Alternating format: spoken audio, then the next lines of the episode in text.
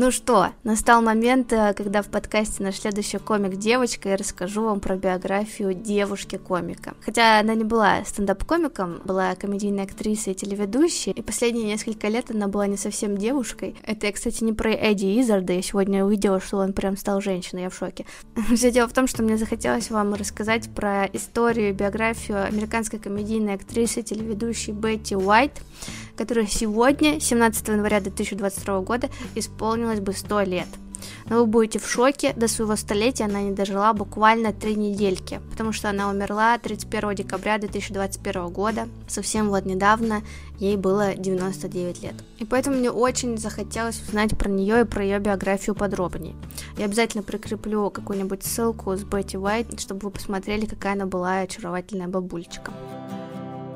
Бетти родилась 17 января 1922 года, вы можете это представить, в штате Иллинойс. Ее мать была домохозяйкой, а отец инженером и руководителем фирмы, а Бетти была их единственным ребенком. Она говорила, что у нее было замечательное и счастливое детство, как и в целом их отношения в семье. Я думаю, это тот самый случай, когда нет никакой драмы и детских травм. Пожалуй, для комика это тот самый редкий случай. Сначала Бетти хотела стать лесничей, но не смогла этого добиться, поскольку в то время женщинам не разрешалось работать лесничими, можете себе представить. Тогда она увлеклась писательством.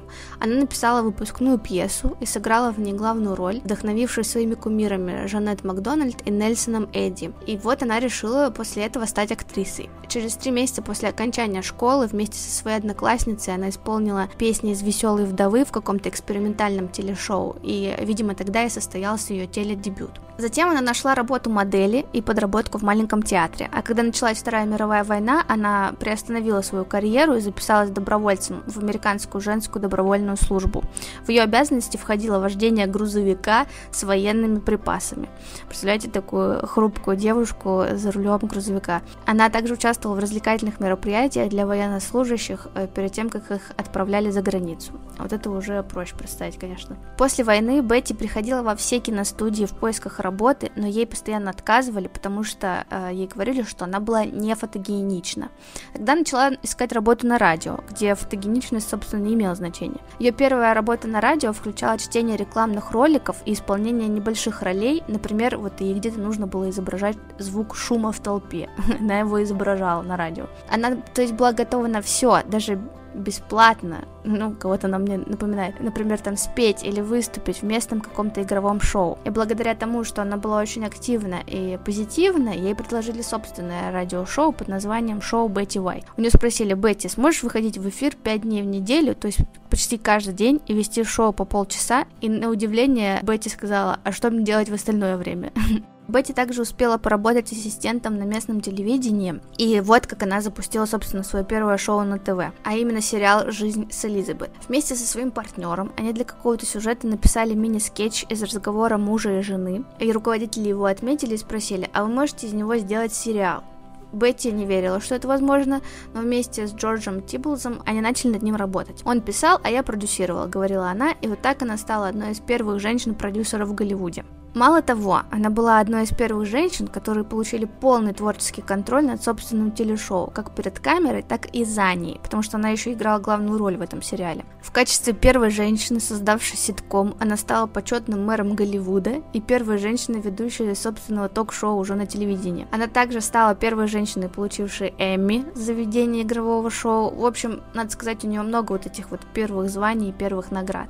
Еще интересно, что Бетти говорила, что не верит в уроки актерского мастерства, потому что на ее взгляд это не очень естественно, и она хочет играть более живо и более естественно, и поэтому уроки актерского мастерства ей не пришлись по вкусу. Еще весьма говорящий факт о Бетти. Как-то в ее шоу она пригласила спеть и станцевать чернокожего артиста. И, естественно, в то время многие штаты были этим недовольны, писали письма, какие-то устраивали протесты, чтобы она его убрала или там говорили, что это такое вообще, но ее ответ был живите с этим, он остается.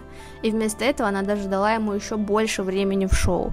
Мне кажется, это супер качество и супер поступок, на который нужно иметь определенную смелость и силу, чем и сейчас-то э, многие работающие люди на телевидении не могут э, даже и близко похвастаться. А представляете, каково это было тогда, э, так поступить и так сказать.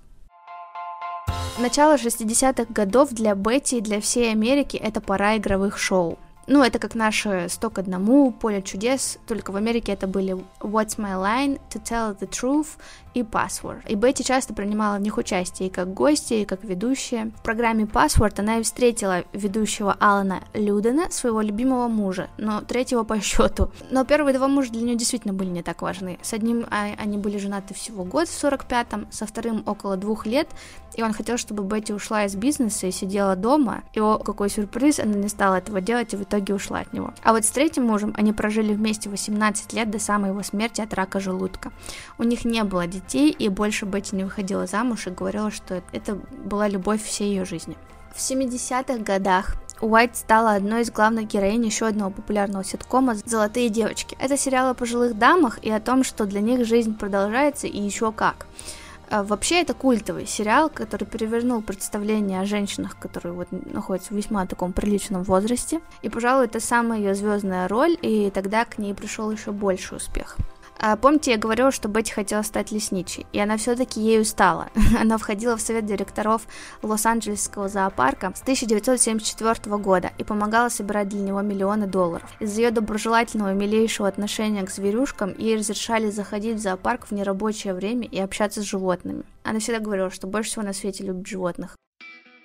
В новом тысячелетии, когда ей было уже за 80, ее накрыла новая волна успеха. В 2006 году она приняла участие в прожарке Уильяма Шетнера на Comedy Central, где она супер достойно зачитала колки и слегка похабные шуточки, и это вышло очень прикольно. А там много, конечно, всяких внутриков, но советую посмотреть, и есть переведенный выпуск в приложении ОКО. Потом в 2010-м она появилась в роли прикольной бабульки в сериале «Красотки в Кливленде». И тогда же ей предложили стать ведущей СНЛ. Причем все началось э, с группы в Фейсбуке под названием «Пригласите Бетти Уайт быть ведущей СНЛ», которую кто-то создал, и она набрала около миллиона подписчиков, и продюсер СНЛ обратил, естественно, на это внимание и предложил Бетти. Ей было 88 лет на тот момент.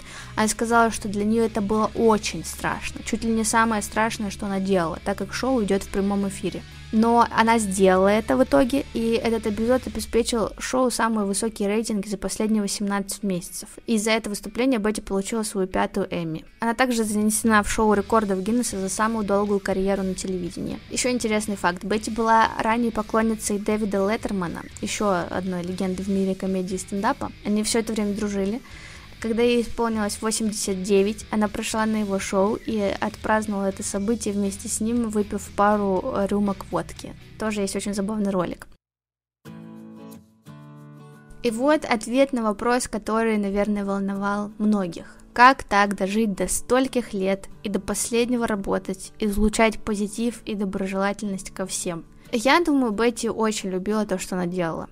Она часто об этом говорила, она часто говорила о том, как ей повезло работать в этом бизнесе со всеми этими людьми. И каждый раз с удовольствием соглашалась на новые роли, проекты, с интересом общалась со всеми на площадке и перекусывала хот-догами и картошкой фри. Когда в возрасте 95 лет у нее спросили, чему она обязана своей долгой жизнью, Бетти сказала, что она живет так долго, потому что ей нравится пить водку и есть хот-доги. Именно в таком порядке. Так что выкусите, зожники.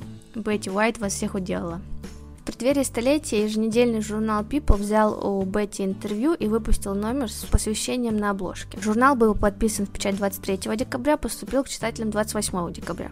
В этот же день Бетти вывесила в Твиттере, да, она активно пользовалась Твиттером, пост о том, как она рада, что People сделал такой замечательный выпуск про ее грядущий юбилей. И это был ее последний твит. Как я уже сказала, 31 декабря актриса умерла, ей было все еще 99 лет. А на стендах, киосках везде уже красовался журнал People, с обложкой, на которой она уже типа отмечает столетие. И, конечно же, вал сарказма и негодования обрушился на журнал в социальных сетях, но в то же время многие комментаторы отметили, что комедийная актриса, скорее всего, сама бы посмеялась над этой ситуацией. В общем, я в восторге от Бетти Уайт, э, от ее биографии, от того, какая она была, и всем бы нам быть хоть немножечко на нее похожими.